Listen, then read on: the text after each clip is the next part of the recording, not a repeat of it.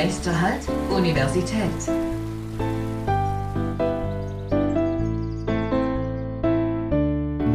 Podcast.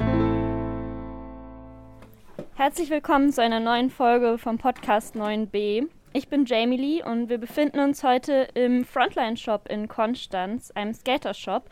Denn auch wenn man das zuerst einmal vielleicht nicht vermuten würde, hat Konstanz eine der ältesten Skater-Szenen Deutschland. Und unser heutiger Interviewgast, Bernd Jane, ist der Leiter vom Shop oder der Besitzer. Und möchtest du dich einfach mal vorstellen? Ja, ich bin der Bernd, bin gebürtiger Konstanzer, bin 50 Jahre, skate seit 40 Jahren und habe seit 30 Jahren den Laden hier am Münsterplatz.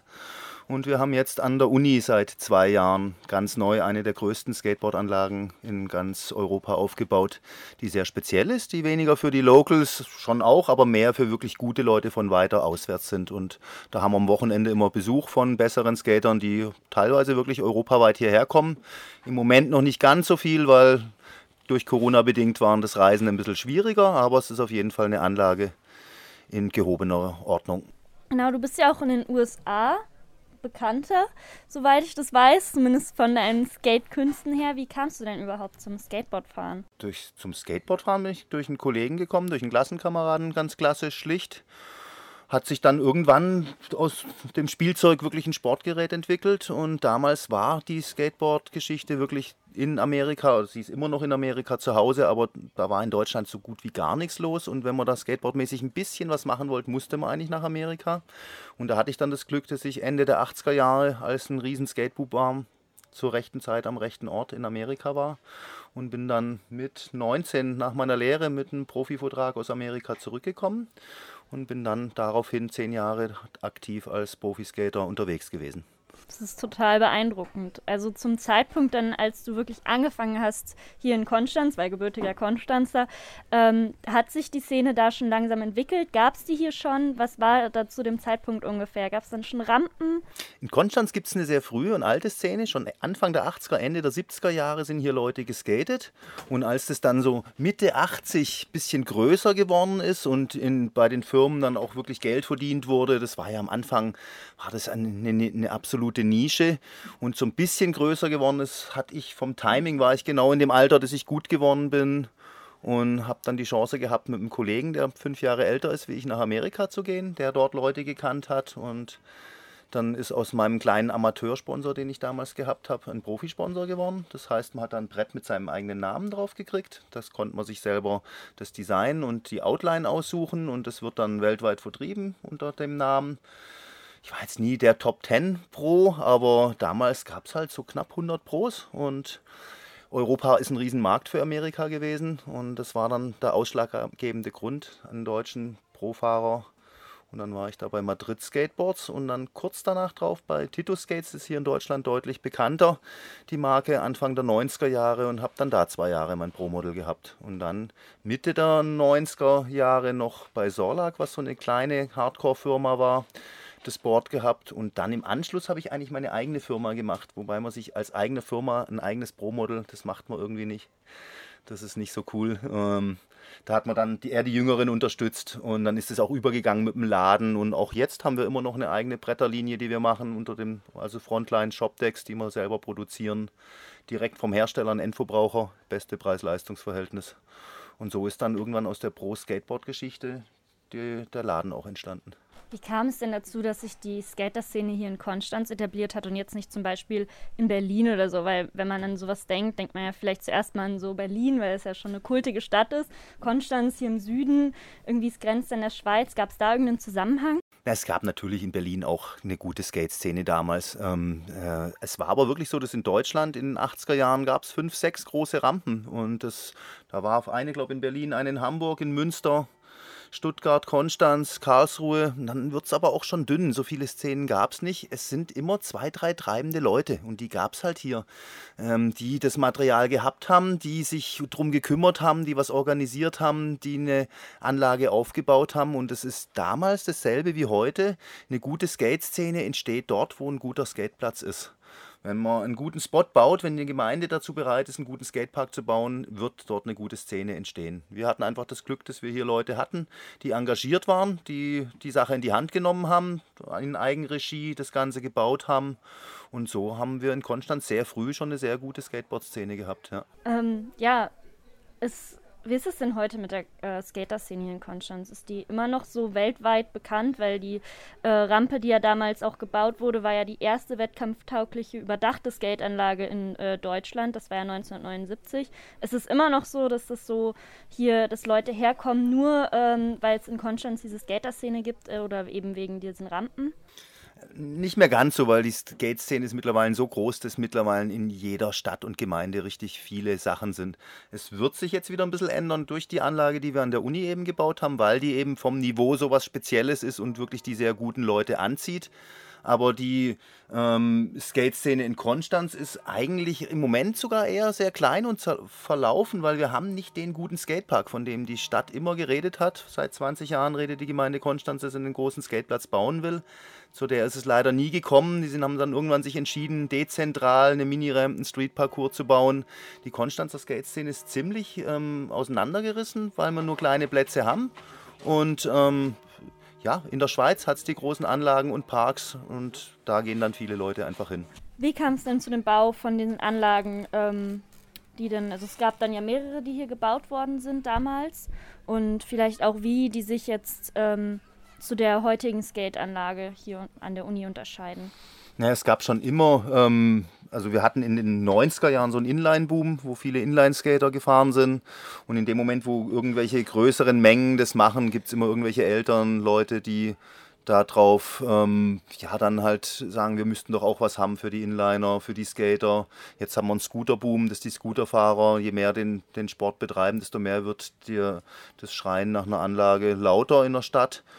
Und die Gemeinde Konstanz hat dann halt einfach nach und nach immer so einen kleinen Platz gebaut und so kam nach und nach was. Aber das Problem ist halt, dass so Gemeinden, die sind halt sehr limitiert mit dem, was sie bauen können, dürfen und wollen. Die sind nicht wirklich an einer sogenannten ja, Spitzenszene interessiert, sondern die wollen eher so Anfänger, Einsteiger-Parks haben. Das Problem an Anfänger- und Einsteigerparks sind, äh, die gibt es eigentlich nicht, die Anfänger, weil ein Anfänger wird entweder besser oder hört auf.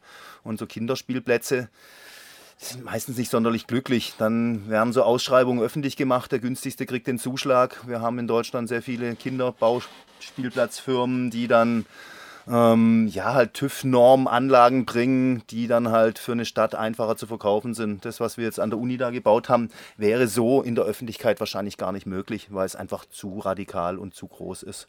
Deswegen steht sie auch auf der Uni und auf einer Sportanlage im abgeschlossenen Gelände und eben einfach nicht öffentlich, wo dann jeder fünfjährige Scooterfahrer sich einen Kopf einschießen kann, weil es wird keinen Sinn machen. Aber die Parks, die wir gekriegt haben, sind so verteilt über die letzten 20 Jahre gekommen alle mehr oder weniger glücklich und von irgendwelchen Spielplatzfirmen gebaut, aber besser wie nichts. Also unterscheiden sich die, ähm, ja, diese ganzen äh, Bauten von damals und von heute halt vor allem in darum, dass es früher noch nicht ganz so professionell aufgebaut war oder beziehungsweise so stark oder ähm, weil wir hatten unter anderem uns ja auch erkundigt und das ging ja dann auch los irgendwie mit in der Jägerkaserne, in der Petershauser Sporthalle war es, dann gab es die Tannenhof-Wippe, ähm, oder stimmt das nicht? Naja, Wippe ist ein bisschen so ein Namen, den irgendjemand gebracht hat, den es eigentlich nicht gibt. Das war auch eine Rampe. Also das ist einfach eine Halfpipe-Rampe. Äh, eine Wippe ist eine Wippe auf dem Kinderspielplatz.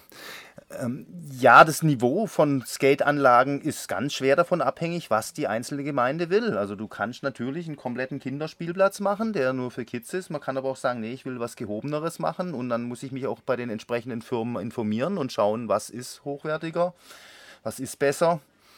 Und dann kommt es natürlich auch dazu, dass wir über eine junge Sportart reden, die einfach äh, ja, sich sehr schnell weiterentwickelt. Das, was vor 20 Jahren gutes Skateboardfahren war, äh, damit wird man heute nirgends mehr vorne mitfahren. Das ist nicht so gleichbleibend wie im Fußball. Ein Fußballplatz ist, glaube ich, seit 40 Jahren immer derselbe. Und eine Skateboardanlage hat sich einfach über die letzten 30 Jahre verändert. Das Niveau ist gestiegen und Eigentlich muss man nur schauen, was so, wenn man jetzt guckt an den, an, bei Olympia zum Beispiel, X-Games sind so Wettbewerbe, was da für Anlagen stehen, dann sind wir bei Wettkampfniveau und ich kann natürlich auch sagen, ich möchte auf dem Spa Parkplatz einen kleinen Kinderspielplatz hinstellen, wo ein paar Jugendliche ihren Spaß haben, aber das hat dann relativ wenig mit Skateboardfahren zu tun. Da sind dann auch, das sieht man in Kreuzlingen drüben, ist so eine kleine Anlage. Da rennen eigentlich nur Kinder rum mit ihren Rollern und mit ihren billig Kaufhausbrettern. Das hat nicht viel mit Skateboardfahren zu tun. Gibt es denn jetzt ähm, hier in Konstanz auch noch Wettkämpfe, die stattfinden? Jetzt am 4. September wird bei uns draußen an der Unirampe, das gilt offiziell sogar als Lauf zur deutschen Meisterschaft, ein World Contest sein. Äh, wir haben eigentlich immer, Konstanz Open war so eine, ähm, ja, eine fixe Größe in der Skate-Szene. Den hatten wir jetzt ein paar Jahre nicht mal, weil wir keine Anlage hatten, aber die letzten drei, vier Jahre haben wir jetzt immer an der Unirampe draußen in Konstanz Open gehabt. Dann gibt es darüber hinaus noch diesen Bodensee Cup. Der wird auf der Street, auf Streetflächen organisiert. Der findet in Radolfzell, in Singen, in Konstanz, in der näheren Umgebung an drei, vier Plätzen statt. Das wird auch im August, September die Termine sein. Ist alles dieses Jahr ein bisschen kurzfristig organisiert wegen Corona, weil keiner wusste, ob man überhaupt was machen kann. Aber den Bodensee Cup gibt es jetzt schon seit mehreren Jahren, seit bestimmt zehn Jahren. Und der Konstanz Open, der erste, an den ich mich erinnern kann, der war 82. Und seitdem machst du auch immer da selber mit bei den äh, Konstanz Open, nehme ich an? Ja, oder ich bin dann am Organisieren, eins von beiden. Ja. Ähm, ja, da kommt dann direkt irgendwie auch die Frage, was das generell so das Schöne an der Skater-Szene ist, weil wir reden jetzt die ganze Zeit darüber, äh, über wie das angefangen hat hier, aber das, das geht ja eigentlich noch viel tiefer. Ja gut, das, der grundlegende Unterschied vom Skateboard zu jeder anderen Sportart ist einfach, dass wir nicht vereinsmäßig organisiert sind oder nicht in dem Stil. Es läuft nicht über klassischen Trainer, Trainingsstunden ab, sondern es ist ein Individualsport. Du hast das Brett und du kannst jederzeit raus auf die Straße loslegen. Du bist nicht an Trainingszeiten gebunden. Du hast in der Regel keinen Trainer, der dir sagt, was du machen sollst. Es gibt nicht die klassischen Vorgaben, was ist gutes Skateboardfahren, sondern es ist eine sehr kreative, freie Sache. Es gibt zig verschiedene Disziplinen, man kann sich austoben. Niemand triezt ein, was man darf und was man nicht darf. Und es ist nicht ganz einfach. Am Anfang wird man feststellen, dass man da ordentlich zu knabbern hat, bis man irgendwas kann. Aber das macht es dann auch so schön, dass wenn man was erreicht hat, dass man einfach sieht, hey, okay, ich kann hier was, wo nicht jeder gleich, der es einmal ausprobiert, auch kann diese Freiheit, dieses, ich werde nicht gezwungen, was zu machen, ich bin nicht an Trainingszeiten gehalten, ich kann, bin mein eigener Herr beim Skaten. Die Freiheit ist das Schöne, was es ausmacht. Dann ist die Skate-Szene wahrscheinlich generell auch eine sehr solidarische Szene und schon so eine Art Subkultur vielleicht. Geht in die Richtung. Also es ist auf jeden Fall, gerade jetzt in Amerika oder an größeren Plätzen, ist durchaus möglich, dass ein vierjähriges Mädel, ein 20-jähriger Pro und ein 50-jähriger Oldschooler zusammen in einer Session fahren, zusammen Spaß haben können. Alles möglich beim Skaten, ja. Und ähm, also jetzt nochmal zu der Subkultur vielleicht so ein bisschen. Was würdest du denn sagen, macht vielleicht die Konstanzer Subkultur oder die Konstanzer Skater-Szene ganz besonders aus? aus? Schwierig zu sagen, weil so besonders ist er nicht mehr. Gut, also was wir haben in Konstanz ist einfach, ähm, Kreuzlingen ist ja im Prinzip direkt der Nachbarort und zusammengebaut. Da gibt es diesen Horstclub, da kann man noch so ein bisschen von der Subkultur sprechen. Das ist eine sehr schöne Szene, da sind Punkkonzerte am Abend, davor steht ein kleiner Bowl der jetzt gerade so ein bisschen auf der Kippe steht, weil das ja, nur so semi-legal gebaut war und der Bauvertrag nicht immer verlängert wurde. Und ja, das steht ein bisschen auf der Kippe, wäre schade, wenn es das nicht mehr gäbe. Aber ja, das sind so Sachen, die schön sind, die in der Schweiz auch leichter möglich sind wie bei uns. Also ich bin auch schon länger auf der Suche nach eben irgendwie einer Location, die in der Halle wäre, wie so eine, eine Bar, wo eine kleine Rampe mit reinpasst, wo man dann eben auch nebenher mal noch was machen kann mit Konzert oder so ist in Konstanz ein bisschen schwierig, weil da die Immobilienpreise jenseits von Gut und Böse sind und sowas sich nie selber finanziell trägt. Und auch Sponsoren sind im Moment ein bisschen schwierig mit sowas. Aber ja, der Bedarf ist da. Jugendliche wollen was Sinnvolles machen, rausgehen, sich treffen und wenn, dann ist es ja immer besser, wenn es in einem kontrollierten Ambiente geschieht, wie dass es komplett chaotisch abläuft. Ja. Also wir haben uns auch ja natürlich informiert und dabei sind wir dann auch darauf gestoßen, dass man oft ähm, in der Skater-Szene davon hört, dass es ähm, man so Vereinen oder größeren Organisationen eher kritisch gegenübersteht, eben wegen diesen ganzen individuellen, was es vielleicht halt auch hat, eben oder wegen diesen vielleicht teilweise manchmal äh, halblegalen Geschichten, die innerhalb der Szene ähm, passieren wie entwickelt sich denn die Szene da gerade auch international, vor allem jetzt im Hinblick auch auf die Olympischen Spiele, wo das ja als Disziplin auch aufgenommen werden soll? Es ist aufgenommen. Es wird ja dieses Jahr in Tokio erstmals zwei Wettbewerbe geben im Skateboard ist sehr widersprüchlich, weil ähm, wir haben momentan auch einen sogenannten Trend in Richtung DIY, was heißt, ich baue mir meinen Skatepark und meinen Skatespot selber. Aber da sind wir bei dem Problem, dass es dann meistens semi-legal ist, unter irgendwelchen Brücken was gebaut. Haben wir hier in Konstanz ja auch den sogenannten Hoodpark auf der anderen Seite von der Brücke. Ist auch nur geduldet, hingestellt worden, die Sachen sind da. Äh, das Ding ist, dass Skater sich den besseren Platz organisieren können, wenn man sie selber machen lässt. Was aber schwierig ist, weil bei uns natürlich alles immer TÜV abgenommen sein muss, reglementiert werden muss und äh, lieber gesehen wird, wenn es in Vereinen organisiert ist. Aber dann sind wir wieder bei dem Punkt, dann muss ich eine teure Firma anheuern, dann wird das Ganze nicht mehr bezahlbar. Ähm, aber klar, einfach nur die Jungs alles selber zusammennageln lassen und dann fällt es auseinander und einer verletzt sich dran, ist auch schwierig. Muss man irgendwo so einen Mittelweg finden. Aber ja, diese sogenannte DIY-Szene ist auf jeden Fall was, was immer größer wird, was immer mehr wird, was immer mehr gefahren wird. Aber wir brauchen beides. Wir brauchen auch ähm, professionelle Skateparks. Radolfzell hat einen sehr schönen großen Betonpark gekriegt. Ähm, auf der anderen Seeseite in Überlingen hat es was. Also dieser große Park, der fehlt in Konstanz leider immer noch. Von dem wird nach wie vor seit 20 Jahren nur geredet. Das ist natürlich wirklich schade, vor allem wenn dann äh, vielleicht ja auch durch die Olympischen Spiele das Ganze jetzt nochmal ähm, ja, bekannter wird oder vielleicht mehr Mainstream? Hast du vielleicht auch so ein bisschen Bedenken, wenn das ähm, ja in die Olympischen Spiele äh, jetzt aufgenommen wird, dass es da ähm, dass es schaden könnte der Szene oder dass es eben zu Mainstream wird oder ist es eher vielleicht jetzt auch im Hinblick, dass du eben diesen Shop hier besitzt, sogar was äh, Positives?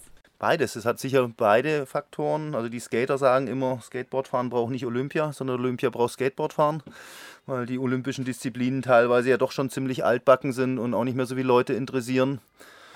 Ähm, Skateboardfahren ist definitiv eine extrem wachsende Sportart mit, mit sehr hohem Zulauf und sowas wie Olympia kann es in der Öffentlichkeit halt dann schon auch mal in einem anderen Licht darlegen. Ich glaube, dass in Deutschland viele Leute immer noch ein Skateboard als ein Kinderspielzeug ansehen und gar nicht wissen, was für eine sportliche Leistung da dahinter steht. Dafür ist Olympia auf jeden Fall gut. Auch dafür, dass wir vielleicht vom Niveau her mal Skateparks kriegen, dass sich eine Szene entwickeln kann, die dann auch an Olympia teilnehmen kann. Aber ja, der Underground und der kleine Skater auf der Straße, die Leute, die es seit Jahren machen, brauchen das Olympia nicht und den Augenmerk, weil ein Skater macht es für sich, er macht es für niemanden anders. Der braucht auch nicht, Skateboardfahren ist gar nicht so viel Glamour, sondern eine sehr dreckige und verschwitzte Nummer. Und bis man gut ist beim Skaten, geht es einfach auch eine Weile, ja. Welche Disziplinen wird es denn dann bei Olympia geben vom Skateboard? Beim Olympia ist dieses Jahr ähm, die Disziplin Park. Das ist im Prinzip aus Transition bestehende Bowlanlage kommt eigentlich dem, was wir an der Uni stehen haben, ziemlich nahe. Also das wäre, wenn einer Park Olympia teilnehmen will, kann er auf der Uni-Anlage auf jeden Fall super trainieren. Und das, die zweite Disziplin ist Street. Das ist abgeleitet von dieser Nike Street League. Das ist so ein Wettkampfformat, den es seit Jahren gibt. Das ist dann eher auf dem Boden mit Curbs und Rampen, also auf der Fläche. Ähm, und da gibt es in den, also einmal Street, einmal Park, kann man jeweils eine Medaille gewinnen. Was sind denn also jetzt äh, so Begriffe wie Curbs? Also Leute, die natürlich keine Ahnung haben. Ähm, es gibt ja ganz viele Begriffe wie Halfpipe, Freestyle. Ähm, kannst du die äh, vielleicht erklären? es gibt wahnsinnig viele Begriffe. Letztendlich kommen sie alle aus dem Englischen, weil der Sport amerikanisch ist. Und ähm, ja, auf dem Skateplatz stehen verschiedene Obstacles. Das sind Obstacle, muss man nicht, glaube ich, erklären, oder das Element, auf dem gefahren wird. Und die sehen unterschiedlich aus. Und je nachdem, was das ist, hat es einfach einen eigenen Namen. Eine Quarter Ramp ist eine Viertelsrampe, wie es auf übersetzt heißt, und die steht am Rand von der Anlage. Und in der Mitte steht dann eine Box, eine Funbox, die von links und von rechts zu befahren ist. Und dann gibt es diese Halfpipes, die halbe Röhren sind. Eigentlich muss man es nur übersetzen und dann ist alles schon direkt erklärt. Wir haben natürlich endlos viele Begriffe. Alle, alle, alle Tricks im Skateboardfahren haben eigene Namen. Air, Slip-Tricks, Handplans, Footplans, hört sich alles wie ein Buch mit sieben Siegeln an. Letztendlich ist es nur das englische Wort für den Trick ähm, oder für die Anlage. Und ja, das kriegt man mit. In dem Moment, wo ich anfange skaten, lerne ich das, was der Begriff bedeutet. Ein Ollie ist der Grundmove beim Skateboardfahren, wenn man das Brett nimmt und hochspringt. Den hat halt damals der Alan Gelfand, den sein Spitzname Olli war, erfunden. Und dann heißt der Trick jetzt halt Olli. Und so ist es eigentlich bei fast allen Tricks. Oft sind es die Erfinder von dem Trick, die den den Namen geben. Manchmal ist es auch nur ganz klassisch abgeleitet. Wenn der, der Olli, der Sprung dann halt um 180 Grad gedreht wird, dann ist es halt einfach ein Olli 180. Der den erfunden hat, hat dann seinen Namen nicht untergebracht gekriegt. Ähm, aber ja, Tricks werden oft von den Erfindern benannt und die Plätze, auf denen man skatet, sind eigentlich nur die englischen Ausdrücke. Ein Curb ist halt ein Randstein. Und das letztendlich sieht das Ding, auf dem man grindet, was im Skatepark steht, aus wie ein Randstein. Von daher schwierig zu übersetzen diese ganzen Tricks, die kann man ja auch genauso gut auf so Pennyboards, Longboards und so machen. Ähm, was hältst du davon? Oder kann man das nicht vielleicht sogar machen? Wird schwierig. Auf dem Pennyboard wird es schwierig. Okay. Also man kann natürlich die einfachen Tricks auch auf einfachen Brettern machen, aber beim Skateboard ist es schon ähm, ja, elementar wichtig, dass man vernünftiges Material hat. Man muss nicht das teuerste High-End-Material haben, aber ein Skateboard unter 100 Euro wird immer ein Kaufhaus-Spielzeugbrett sein. Und da sind dann Räder drunter, die sind nicht aus Urethan, sondern aus Hartplastik und Achsen, die nicht lenken. Und das macht dann keinen Spaß. Also ein Brett, wo nicht lenkt und nicht rollt und äh, das Brett keine Spannung hat, mit dem werde ich auch keine Tricks lernen. Aber es ist wie bei allen Produkten. Du kannst auch einen Tennisschläger kaufen für 99 und mit dem kann man auch nicht Tennis spielen. Das funktioniert halt einfach nicht. Und so ist es beim Skateboardfahren auch. Es gibt diese Spielzeugkaufhaus China Billig-Variante, die ist halt maximal ein Kinderspielzeug. Und wenn es in dem Moment, wo es ein Markenprodukt ist, ein gutes Skateboard gibt es ab 100 Euro. Du kannst auch 200 Euro ausgeben, aber dann muss man schon viel fahren, um den Unterschied noch zu merken. Also hältst du eher weniger von diesen anderen Alternativen, sage ich jetzt mal, oder ähm, zum Skateboard, sondern eben richtig, dass man ein Skateboard in die Hand nimmt und sagt, das ist das, äh, was relevant ist. Ja, wir müssen, wenn du sagst Pennyboard, ein Pennyboard ist im Prinzip, Penny ist eigentlich die Marke Penny. Mit Pennyboard meinen die meisten eigentlich ein Grüßerboard. Das ist so, wenn du sagst Tempotaschentuch, dann meinst du ja eigentlich ein Papiertaschentuch. Ein Pennyboard ist ein, so ein Grüßerbrett, das ist ein, so der Brückenschlag vom klassischen Skateboard zum Longboard. Das ist ein Brett mit der Größe und der Form wie ein normales Skateboard, nur ist eine weiche Rolle drunter, die auf der Straße sehr gut funktioniert. Ähm, die Marke Penny hat auch gute Bretter erfunden. Das ist nur dafür, also die Pennyboards, das Original Pennyboard ist ein gutes Grüßerboard, das nicht zum Trickmachen gedacht ist, sondern als Transportmittel, um auf der Straße zu fahren. Das war aber dann so hip, dass natürlich ein Plastikbrett mit einer Billigrolle für 30 Euro an der Tankstelle zu kaufen war und das war halt dann ein Brett, was nicht mehr funktioniert hat. Also egal, also du kriegst natürlich mehr wie nur ein klassisches Skateboard. Es gibt die sogenannten Mini-Grüßer, es gibt Longboards und in jedem von den Bereichen gibt es natürlich immer auch Kaufhaus-Billiganbieter, die nicht funktionieren. Auch ein Longboard kann man durchaus sportlich betreiben. Ein Longboard ist primär eigentlich zum auf Strecke fahren, Fahrradersatz, aber auch mit dem Longboard kann man mit gutem Material dann wettkampfmäßig den Berg runterfahren. Also Downhill als Disziplin. Diese Dancer gibt es, Long Distance gibt es, wo auf Strecke fahren, so wie marathonmäßig. Also es gibt beim Skateboardfahren schon zig unterschiedliche Disziplinen. Das klassische Skateboard ist eben zum Streetfahren und zum Rampefahren und Parkfahren gedacht. Ein Mini-Grüßer ist so das Transportmittel, der Fahrradersatz für einen Skater. Das Longboard kann man auch sportlich betreiben da zum Berg runterfahren mit den Handschuhen an, um die Kurven driften. Also der, das äh, Skateboard ist ein sehr großes Riesenfeld. Im Moment gerade sehr hip und angesagt seit diesem Jahr sind die sogenannten Surfskates. Das sind die Bretter, wo man dann ohne Anschucken übers Pumpen sich vorwärts bewegen kann. Aus der Surfszene heraus inspiriert. Eine sehr wendige Vorderachse. Dadurch kann man ohne Anschucken Tempo aufbauen sind viele Leute, die da dazukommen, die nicht unbedingt aus der Skate-Szene kommen. Surfer, Snowboarder, Wakeboarder. Also diese ganze Boardsportart ist, ja, also ein guter Skater ist in der Regel auch an den anderen Boardsportarten interessiert. Also als Skater wirst du auch ähm, sicherlich im Winter gerne Snowboarden gehen oder auch mal irgendwo, wenn an einer Welle das möglich ist, Wellenreiten probieren. Das ist eindeutig sehr sportlich, weil dann gibt es ja auf jeden Fall genug, was man dann auch in anderen Klimazonen betreiben kann. Das Und richtig, ja. ähm, da gibt es dann sicherlich ja auch hohe Verletzungsgefahren. Also, was würdest du sagen, was war die schlimmste Verletzung, die du so hattest durch Skateboardfahren? Also generell muss man sagen, weiß ich jetzt, weil ich mich über die Kurse damit beschäftigt habe. Wir haben in vier Jahren Kurse eine einzige Verletzung gehabt. Statistisch gesehen ist ähm, Skateboardfahren ungefährlicher wie Fußballspielen. Der große Vorteil am Skateboardfahren ist, ich habe selber in der Hand, ob ich mich verletze. Ähm, beim Fußball, gerade in den unteren Ligen, grätscht dich einer um und du kannst nicht mal was dafür und dann ist der Bänderriss da.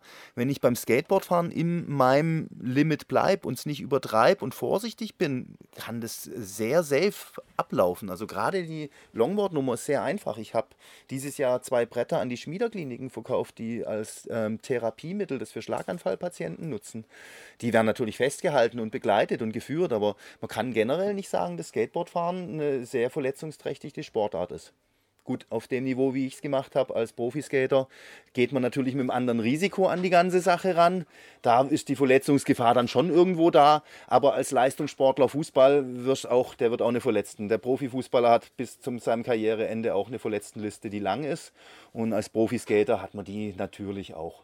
Super interessant, weil wahrscheinlich die wenigsten tatsächlich wissen, wie ungefährlich das ist, weil die meisten eben diese Rampen sehen, diese Pipes und sich denken, Huh, da äh, purzel ich runter und dann ist es das gewesen. Genau, und selbst die, die gerade die Rampen sind eigentlich eine von den sichersten Sachen. Also ich bin jetzt 50 Jahre alt und so ein großer Radius, wenn man weiß, wie man fallen muss und die entsprechenden Schoner anhat, ist extrem ähm, körperschonend sogar. Ich habe einen riesen Radius, der mich auffällt, fängt, ich falle auf meine Knie, ich habe keinen Aufprall, ich rutsche runter.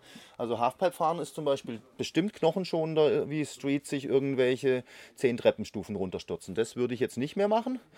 Das haben wir früher gemacht, aber in Rampen, Parks und Pools einfach nur rumgrüßen ist definitiv mit 50, 60 noch möglich. Hast du denn einen Lieblingstrick? Viele, möglichst viel verschiedene Sachen. Das könnte ich so nicht raushauen. Würde auch nicht bringen, wenn ich jetzt sagen würde, Smith Coins mache ich super gern. Da müsste ich ja schon wieder anfangen zu erläutern, was es genau ist. Aber meine, meine ähm, ähm, Spezialdisziplin, was ich am liebsten mache, ist eben das Rampenfahren. Also alles, was Radien hat, egal ob klein oder groß, weil es einfach ein bisschen körperschonender ist hat mir immer mehr Spaß gemacht wie diese Street-Nummer. Dann bedanken wir uns. Wir sind sehr froh, dieses Interview geführt zu haben. Und jetzt zu wissen, dass Skateboardfahren für Groß und Klein eindeutig was ist und nicht so gefährlich, wie man es denkt und eben, dass Konstanz eine der ältesten Skater-Szenen hier hat. Ja, man kann bestimmt vom, sobald man laufen kann, mit zwei, drei Jahren kann man anfangen skaten. Und meine ältesten Freunde sind nochmal zehn Jahre älter wie ich, die sind jetzt über 60, fahren immer noch. Ein Tony Hawk, den jeder kennt von dem Videospielkonsole, ist mein Alter, mein Jahrgang, über 50, der fährt immer noch auf Top-Niveau Skateboard. Ähm, durchaus möglich. Da gibt es deutlich gefährlichere Dinge im Leben wie Skateboardfahren. Dankeschön. Gerne.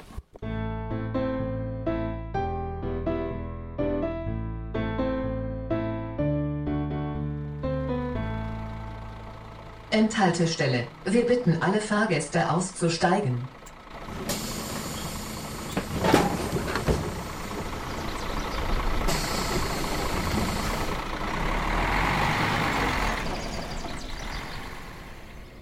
(9b) ist ein Podcast des Kim Lecture Recording im Auftrag der Stufe und des Asters der Universität Konstanz